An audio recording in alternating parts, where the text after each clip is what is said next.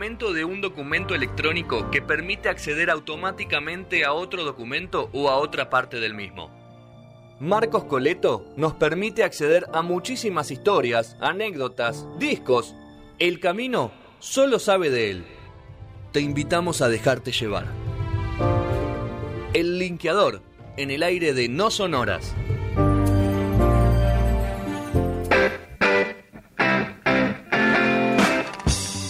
Estamos, prender la birrita eh, que, va, que va con este tema, va como, como loco, Evito. Segundo bloque de No Sonora, 19.27, el momento linkeador de la noche, eh, desde Villa Regina, la perla del oeste, la perla del sur. La perla del sur. La perla del valle. La perla del valle. Perla del Valle. La La perla del valle. Sí, sí, porque el sur es muy amplio, ¿viste? Pero vamos a decir la perla del sur. subamos- Chubut, Rawson, Río Gallegos. Subamos No la apuesta. no existen. La perla del sur, subamos la apuesta, Marquito, no nos quedemos cortos. Y bueno, en eso estábamos, qué sé yo, se están arreglando varias cosas, está creciendo, está bueno. Bueno, ¿todo bien por ahí? Sí, todo bien, lástima que ya es de noche, ¿viste? Otro Eh, depresivo del otoño. Eh, la verdad que para mí el otoño lo dije recién en el grupo de WhatsApp y el único que me respondió fue Mica y después... eh, Si está el. López, Mico, ¿qué querés? Eh, si lo tendría que poner como equivalencia de día de la semana, sería un martes. Es un día sombrío. ¿Viste las personas que son ni? Sí. Bueno, el otoño es eso. Ah, ok. Ok. El Y el martes también. El martes es un día. El martes es el único día gris de la semana. El lunes no. ¿No se puede salir un martes, Marquito? Vos cuando estabas acá en Cava, ¿no salías los martes? Miércoles, jueves. No, los martes no. Los martes no se No, aparte. El único que la no salía. época sal- la época de salida en la semana, yo ya la había vivido en Bahía Blanca. Así Sí. que, menos mal que a Buenos Aires me fui más o menos de grande. Más curtido Ah, me fui a ya. los 26 Un poquito más me fui a los 26, 27. Claro. Así que ya me portaba medianamente bien. A mí me dijeron que no dormía, imagínate, no sé.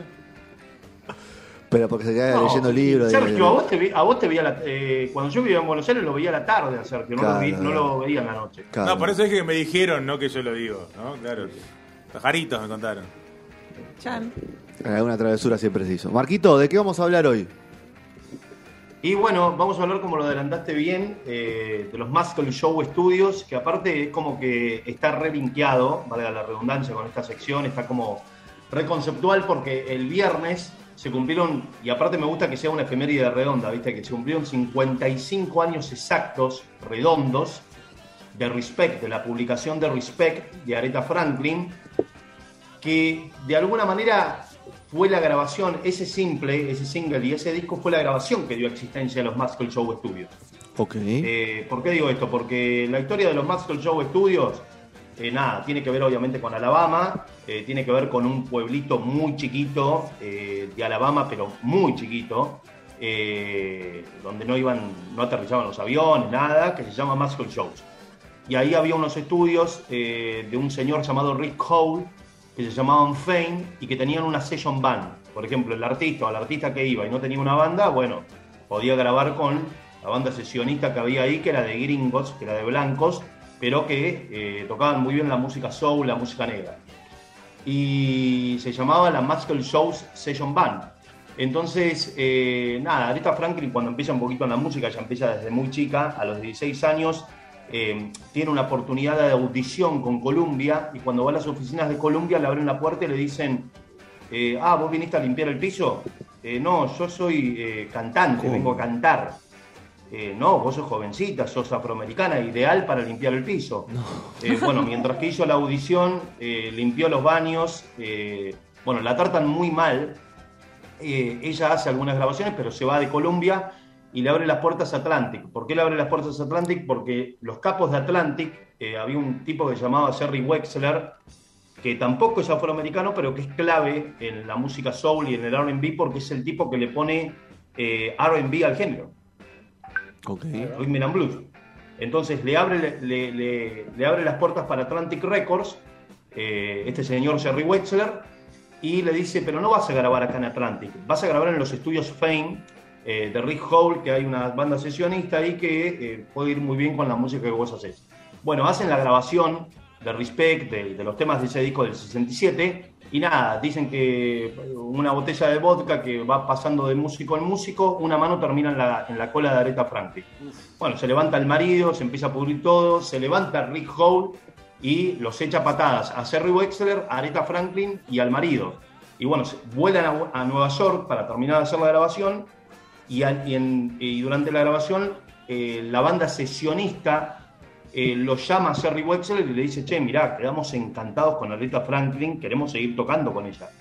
Eh, bueno, nada, entonces eh, la banda sesionista se va de los estudios Spain por esta señora, por esta chica Aretha Franklin, unen fuerzas con Jerry Wexler y entre los dos ponen en un lugar que se vendían ataúdes, que ese es el lugar de cemento, eh, bueno, ahí unen fuerzas y ponen estos estudios en el 69. Pero te digo, eh, Muscle Shows, pueblito, aparte lo ponen en un lugar de ataúdes y si uno lo ve en Wikipedia, no puede creer que ahí se hayan grabado maravillas. Entonces, lo primero es Aretha Franklin. Y eso se populariza y se proyecta un poco para los 70, porque los Stones justo estaban, nada, en el 69 estaban volviendo después de 15 meses a hacer una gira estadounidense, que es eh, la primera gira costosa en la historia del rock, un rock muy joven, que tenía 9 años, 8 años como máximo, eh, y nada, o sea, como que los tipos estaban siendo como muy criticados en la gira porque las entradas salían pero muy caras y ahí cuando dicen bueno eh, por los buenos que fueron nosotros con eh, eh, por los buenos que fueron ustedes con nosotros vamos a cerrar la gira eh, con un concierto gratuito que fue Altamont que fue un desastre absoluto Sí. que fue el 6 de diciembre pero qué pasa los Stones en medio de la gira dicen che eh, tenemos ganas de, eh, de sacar temas propios tenemos ganas de grabar y en el medio de la gira. Y esto no se podía hacer, que yo me enteré hace poco esto, eh, había una federación, eh, una especie de federación de músicos, eh, de músicos americanos que prohibía que una banda extranjera grabara y saliera de gira por los Estados Unidos al mismo tiempo. O era girar o era grabar. Las dos cosas no se podían hacer. O sea, era un sindicato hecho- duro, como los que tenemos acá, alguno que otro. Claro, bueno, pero el dato me llamó la atención. Yo no lo, no lo sabía o, o no me acordaba porque estaba en la autobiografía de Keith Richards, Sí. que la recomiendo a todo el mundo como biografía. Hermosa. que te gusten o no te Sí, gustan los Stones. Hermoso. Y la, claro, la leí hace como ocho años y no me acordaba de ese dato. Y el otro día, rebuscando, bueno, nada. Entonces, eh, nada, le- les había preparado una sesión, de hecho, Leon Russell, Leon Russell, músico americano, pianista, muy amigo de Elton John, todo, le había preparado una sesión en Los Ángeles. Eh, y bueno, se entera la federación y le hace una multa re cara a Leon Russell por, la- por haberlos traicionado, entre comillas. Y, nada, los Stones tenían ganas de grabar, entonces empiezan a buscar un lugar que esté lejos del radar, que esté lejos de, que sea como medio desapercibido, porque no había redes sociales, era el año 69, mucha gente si ibas a un pueblito no se iba a enterar. Entonces van a Memphis, eh, en Memphis no, encuentran un estudio que tuviera mucha tecnología, hasta que aparece un músico de sesión llamado Jim Dickinson, eh, que les recomienda a la gente de prensa de los Stones eh, unos estudios de, de este pueblito de Alabama, Magical Shows, primero porque era un pueblo que nadie conocía, no iban las cámaras, no había aeropuertos y no conocían a los Stones. De hecho, cuando los Stones van, no los conocían. Y los Stones ya eran celebridades en el 69, ya eran estrellas mundiales. Eh, era un pueblo olvidado, de hecho cuando el avión que llegó ese día para, para que los Stones graben, que esto fue cuatro días antes de Altamont, y esto lo muestra la película Give Shelter, Jagger con un traje blanco, eh, eh, bajando de la avioneta, eh, fue, el fue la primera vez que el pueblito de Maxwell Joe tuvo el aterrizaje de un avión tan grande, cuando aterrizaron los Stones. Bueno, y mm, ahí fueron al estudio y estuvieron tres días, el 2 y el 3 y el 4 de diciembre, grabando Brown Sugar, White Horse y You Got to Move, que también está linkeado con esta fecha, porque el 23 de abril se cumplieron 51 años de, de Sticky Fingers, que es eh, el disco donde salen estas canciones y que es el primer disco que ellos hacen con ya hacen con Atlantic, que hacen con el sello propio, que el sello propio tenía un logo, el logo la lengua, o sea, el primer disco que trae la lengua. O sea, dos, no es casual, dos- porque- dos de las canciones Sí. más, dos de las diez canciones más reconocidas de los Rolling Stones fueron grabadas, Claro. en, ese, grabadas en ese estudio. Claro, de hecho el pianista que recomienda el estudio, Jim Dickinson, termina poniendo el piano en, en White Horse porque el pianista habi- habitual de los Stones, Jan Stewart, eh, no le gustaban los acordes menores. Entonces no toque. O sea, ese tipo cobra fortuna Eh, por no haber puesto, o sea, por, Sí, por haber no. reemplazado a un caprichoso. Bueno, no, pero no te preocupes, Ian Stewart se murió a los 47 años en el año 85. Ah, bueno, bueno, pero la familia. Eh, bueno. Lo- lo- Eh, bueno, la- pero es un, es un Rolling Stone. Es el, es el sexto Rolling Stone que Andrew Lou Oldham cuando los agarra Sí. a los Stones le dice, no, pero vos eh, vas a ser un músico acompañante, no vas a estar en los pósteres y en las fotos porque sos gordo y feo. Y usás, chomba, Fred- y usás chomba Fred Perry. Digamos, claro, sos muy formal. Bullying. Pobre Ian Claro. Stewart. Pero bueno, Bueno. bueno, volvamos. Eh, bueno, y nada, lo de, lo de Atlantic no es casual porque eh, ¿quién, ¿quién ayuda a que se haga toda esa sesión? Sí, Jerry Wexler. Eh, Jerry Wexler prepara para que, organiza todo para que los Stones vayan y era un momento donde los Stones se querían ir de Deca, se querían ir de la discográfica que los exprimía, les robaba plata, todo. Entonces, eh, ahí es cuando hablan con Jerry Wexler y se da el embrión de firmar con Atlantic, que Atlantic ponía, ponía como subsidiaria el sello Rolling Stone Records. Eh, bueno, ahí estaba la Session Band, la Musical Shows Session Band, ahí se populariza el estudio, Barro de Stewart, un montón de gente. Y lo del Leon Russell, que yo les, conté recién que le estaba preparando una sesión, bueno, él va, los- él termina a los estudios. Eh, cuatro años después eh, de que los Stone van con Bron Sugar, y el tipo va ya un poquito más consagrado y habiendo fundado un sello propio llamado Celta Records con Denny Cordell. ¿Se acuerdan de Denny Cordell? El argentino más famoso. Sí. El argentino que más lejos llegó en la música a Ahí nivel va. mundial, que claro, lo hacen los dos a la, a la discográfica, caen ahí y Denny Cordell, eh, cuando ve la Session Band, dicen, ah, pero ustedes tienen como una especie de swing que va por el blues, que va por acá, ustedes no se llaman más eh, Muscle Shows Session Band, ahora se van a llamar The Swampers. Y queda de Swamper para la historia. O sea, Denny Cordell, para bautizó. que por ahí nos está escuchando alguien y, y no escuchó el informe de Denny Cordell en su momento, es el tipo que eh, descubrió, el encargado de descubrir y hacerle firmar su primer contrato discográfico y producir su primer disco donde estaba el primer, donde estuvo el primer número uno en la historia de Joe Cocker. O sea, es el tipo que descubrió a Joe Cocker. Y con la discográfica que abrió con, con Leon Russell, Shelter Records, es con la cual descubre y apadrina y le hace firmar su primer contrato discográfico, le produce sus dos primeros discos a Tom Petty. No me acordaba, hace poco, no sé con quién estaba, revisité y no me acordaba que había muerto Joe Cocker yo. Lo tenía como Sí, vivo.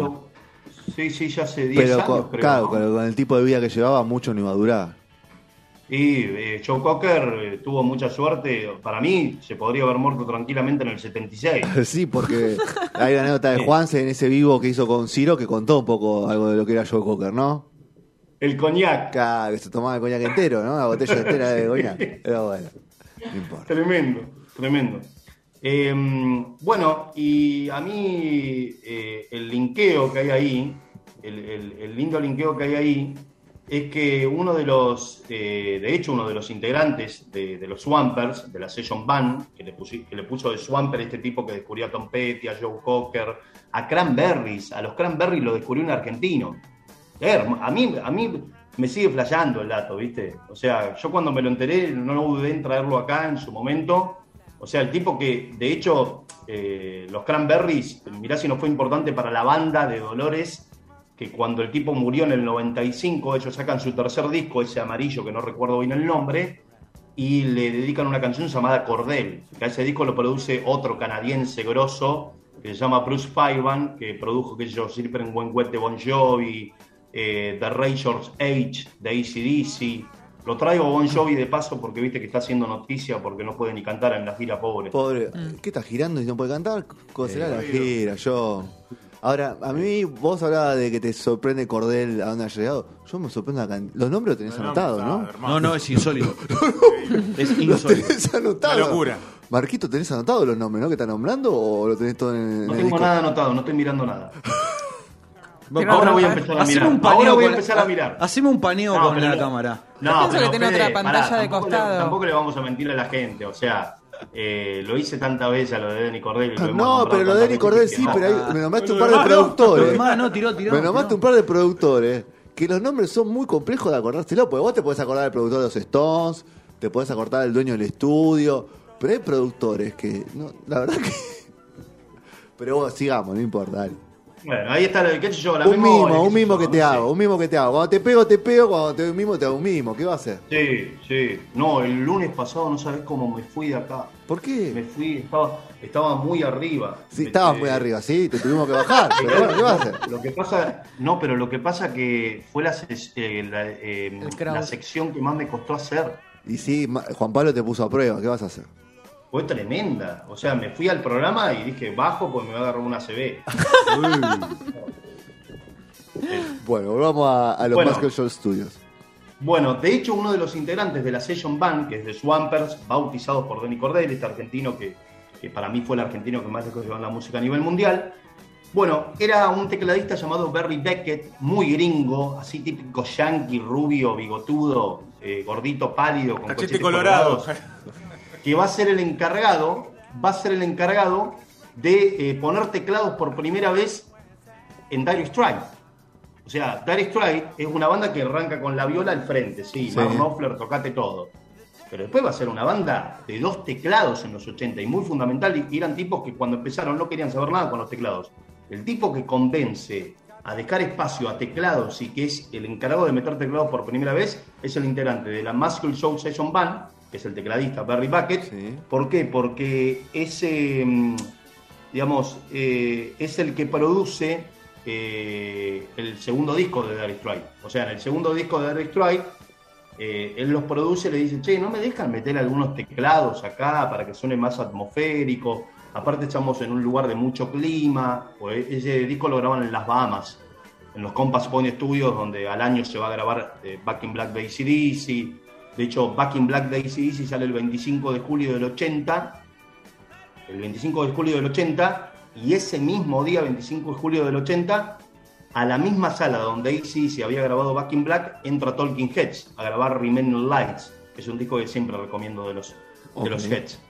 Eh, y nada, eh, no, o sea, fue producido por Barry Beckett, ese disco comuniqué de Dire Straits, eh, aunque no grabado en Alabama. Eh, pero cuando termina, cuando termina la grabación, le dicen, che, muchachos, eh, a ustedes en dos meses se les viene su primera gira por los Estados Unidos. No van a empezar a girar todavía. Pero para que ya estén cerca de los Estados Unidos, ¿por qué la mezcla? O sea, lo grabamos acá en los Compass Point Studios. ¿No quieren que la mezcla la hagamos allá en mi estudio, los Muscle Show Studios? Bueno, listo, dale, vamos. Lo- eh, están haciendo la mezcla en los Muscle Show Studios. ¿Quién la hace la mezcla? Jerry Wexler, Jerry el otro capo, el capo de Atlantic, Sí. que, que- que apadrinó a, a Wilson Pickett, a Aretha Franklin. Cuando está haciendo la mezcla en los Muscle Shows, con Mark Knopfler al lado, con un montón de gente, de comuniqué, lo llama Bob Dylan. Bob Dylan estaba, se abraza el cristianismo de una manera Claro. muy obsesiva, La época como mo- que quería, la eh, época claro, quería evangelizar a todos.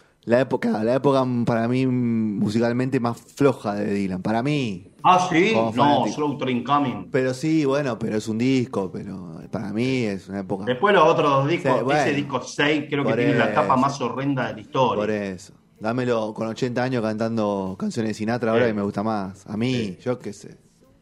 Eh, bueno, lo llama Jerry Wexler y le dice, che, mirá, me volví re evangelista, quiero hacerle un disco a Dios. Si quiero hacerle un disco a Dios, la música tiene que ser de iglesia, tiene que ser gospel, soul, eh, música negra. Y vos sos el indicado, pues sos eh, el eh, experto en la materia. Y de hecho, lo intenta evangelizar por teléfono. Y le dice, Jerry Wexler le dice, Bob, eh, yo soy ateo, no creo en nada, eh, hagamos un disco, dejate de joder. Pero el disco no lo vamos a hacer allá en Los Ángeles, donde vos me estás llamando. Lo vamos a hacer acá, en Alabama. Venite para acá, pero solo. Yo te voy a decir con qué músicos lo tenés que hacer. Entonces, nada, empiezan a trabajar un poquito en, las canciones de Bob Dylan y, estaban con Barry Bucket, que había producido el disco de Eric Strike. Y en ese enterín, en ese momento, le dicen, che, eh, nos estamos yendo a Los Ángeles a ver a Derek Strike que está haciendo su primera gira americana, a tal lugar. Eh, te queremos mostrar la banda. Entonces van Bob Dylan no los conocía, queda estupefacto con Sultan of Swing, con la canción y cómo la tocaba Mark Knopfler, y encima lo ve muy parecido a él, porque viste que Knopfler Claro. está muy parecido a Dylan. Bueno, se enamora el tipo del, del chabón, van al camarín y ahí los dos productores los, los, eh, los presentan y Bob Dylan le dice, sí, quiero, si, que, si podés, si tenés tiempo, quiero que pases por el estudio, me gustaría que toques en el disco. Y Mark Knopfler lleva al baterista de Dire Straits, a Pick Withers, eh, y con Barry Bucket, y bueno, nada, terminan eh, grabando ahí en los Muscle Show ese disco que es el primero o el que inicia la trilogía cristiana. Hay muchas trilogías en la historia del rock. Está la trilogía de Berlín de Bowie, la trilogía del éxito de Aerosmith, eh, entre fines de los 80 y principios de los 90, eh, la, tri- la trilogía eléctrica de Bob Dylan y la trilogía cristiana, que para mí el mejor disco de esa trilogía, sí, coincido El con vos. Fede, es este. Sí, ahora, Eh, el obvio. segundo- es de los mejores discos de Dylan. discos. Eh, esto fuera de, ser el mejor de la trilogía cristiana, es de los mejores discos de la historia de Dylan. Si no está entre los cinco mejores, le pegan el palo, obviamente. Pero, pero Fede, yo soy un tipo que le costó un montón entrar a Dylan Sí. y que siempre digo que uno de los discos más recomendables como para entrar en el universo de Dylan es Slow Train Coming Sí, obviamente. o Oh Mercy del 89 Sí. que está Bono ahí Sí, sí, sí. ¿viste? Sí, eso es hermoso Lo más moderno. Nah, el que le- sí, el que le sigue a Coming es uno que se llama Salvado Saved Sí, me acuerdo. que tiene una tapa, le voy a contar a los chicos porque por ahí no la conocen, eh, es una mano, una mano grande bajando del cielo, al mejor estilo Simpson, y un montón de manitos agarrándola. Una tapa horrenda. Y aparte era insoportable en los shows, hablaba todo el tiempo de cristianismo, Sí. o sea, no, no vendía entradas, era... No, no, era muy, muy, muy exitosa esa Sí, etapa. de ibas a ver a Dylan y la gente le pedía, che, eh, las canciones de siempre, Claro, Blowing in the claro. Wind, Store, Like a Rolling Stone. Y el tipo decía, no, no voy a hacer esas canciones porque no me fueron entregadas por parte del Señor. Claro. Y así estaría hasta el 83. Y en el 83 saca su primer disco después de la trilogía cristiana, que es Infidels, que es el que está con los ray en la portada, y se lo produce eh, Mark Knopfler a ese disco. Es Ah, cuando sí. vuelve a trabajar con Dylan, Mark Knopfler. Dylan le pasó un, un libro nuevamente, Marquito, así que no nos vamos a meter en el mundo de Dylan porque sería... Sí, no, no. Sería un pecado. no. Eh, bueno, y, y estos estudios, eh, bueno, los va a agarrar el Liner Skyner también a mediados de los 70, eh, que hacen eh, el último disco que hace la banda con la formación, antes de tener el accidente en el avión, que se muere mitad de la banda, manager, todo, lo graban en los Master Shows. Ahí está Sweet Home Alabama. Uf. Y claro, y después, eh, nada, es el mismo estudio que tratando de buscar un sonido sureño, crudo, vintage, porque es una banda muy vintage, es una banda muy cruda, eh, habían buscado un poquito Memphis, como los Stones en su momento, y bueno, terminan eh, quedando en este lugar que es que yo creo que fue la última grabación popular exitosa que se hizo en los Muscle Shows, que fue Brothers, de los Black Keys, disco del año 2010. Ya los discos que vienen a partir del 2011, donde sale Lonely Boy, que es el primer éxito Sí. popular, eh, ya se graban todos en el estudio propio. Así es. Y justo estuvimos hablando de un disco de los Black Keys en estos días. Sí. sí, Delta sí. Cream. Delta Cream, Delta Cream que, bueno, lo hacen al mismo tiempo que apadrinan a este hombre olvidado, vagabundo, que lo encuentran ahí, una vieja gloria de la música negra que le había ido muy mal y que, que el tipo empieza de grande, que se llama Robert Finlay, lo, lo recomiendo mucho, sal- salió también el año pasado como, como, como Delta Cream. Bueno, se habla de tipo grande y antes de que ya, ya te vayas, voy a, Sí. a recomendar, siempre lo recomiendo, si- un tipo de peso grande, Charles Bradley. Seguramente lo habrás Charles cruzado. Bra- claro, ese te lo iba a linkear recién con él, sí, Monstruo. claro. Sí, sí. Monstruo. Sí, que hizo una versión, pero preferidos. a mí me encanta la versión que hace de Change, de Black Ah, Sabbath. te, te a llorar. Tremendo. Sí, amor. Tremendo. Sí, sí. Tuvo cinco años de carrera, porque era, era hacía, hacía covers de, de James Brown, o sea, él vivía en eso, de Nueva York. Bueno, pues Sí. es una historia hermosa, la de Charles Bradley. Y sacó cuatro discos, tres, cuatro discos con una banda, la amenaza de Stream Band, que es una bandaza. Eh, y, bueno, nada. Y murió muy pronto. Eh, Fede, aprovecho mandarle un saludo a un amigo de la vida de Mándele, siempre que nos mándele. está escuchando desde Paraná, Mándele. Ángelo. Un amigo que de hecho estaban hablando de No Te Va a Gustar. Sí. Yo vivía con él cuando estudiábamos juntos en Bahía. Sí. Y la primera vez que vi a No Te Va a Gustar, que yo también lo veía a No Te Va a Gustar durante 10 años, eh, todas las veces que iban a Bahía los vi 12 veces. Sí. Vinieron acá a Regina, de hecho. Es una banda que gira mucho, ¿eh? gira mucho por hizo, todo el país. hizo mucho eso eh, Y lo sigue en haciendo, pero de ir a, De ir a los a pueblos. Pueblos todos chicos. lugares, claro, Sí. exactamente. Ciudades chiqueñas, ok. Sí, en la primera vez que los vi fue en el 2008, la entrada salió 25 pesos, Bien. estaban presentando tan, y fuimos con Ángelo, que le mandamos un saludo eh, a Bahía Abrazo Blanca, que bueno, estaban en la época de Emiliano todavía con el pelo largo. Sí. Me ¿El acuerdo trío? que La época trío. Sí, me acuerdo que me acuerdo que entré al camarín de colado por una conocida Ah, en el show vos, y hablé un rato esa. con Emiliano, después también estaría en un boliche con él. y, Ajá. No querés seguir, ¿no? No, ahí No ya, martes, ahí dale. ya no me acuerdo No, nada al que, más. no, al que conocí acá en Regina, de casualidad, que había un bar acá, se, se llamaba Zafrán el bar. Mm. Eh, al que conocí fue a Marcel. Marcel Mirá, Couchet. Marcel Sí, Couchet. Marcel Couchet. Falleció hace 10 años ya. Ya, tanto. Ah, 10 años, sí. Sí, sí. Hay un documental Bueno, muy amigos. lindo que muestra esa parte. Sí. Bueno, abrazo grande, Marquito. Más que el show del Abrazo Studios, grande. de Alabama, grandes historias. Y nos linkeamos con Dylan, con Charles Bradley. todo. Ya hablaremos de Charles Bradley en algún Sí, momento. con efemérides de esta, de esta Qué semana. lindo Así que negro, bueno, que, Charles Bradley, que por sigan favor. teniendo un buen arranque de semana. Igualmente, cuídate y buen programa por allá. Dale, abrazo gracias. grande. Igualmente. Tighten Up chau. de Black Keys. Cerramos esta sección. Ya venimos. Ana está preparando los libros y las recomendaciones de la Feria del Libro se está llevando a cabo en, en la rural, al lado de, de Van Gogh.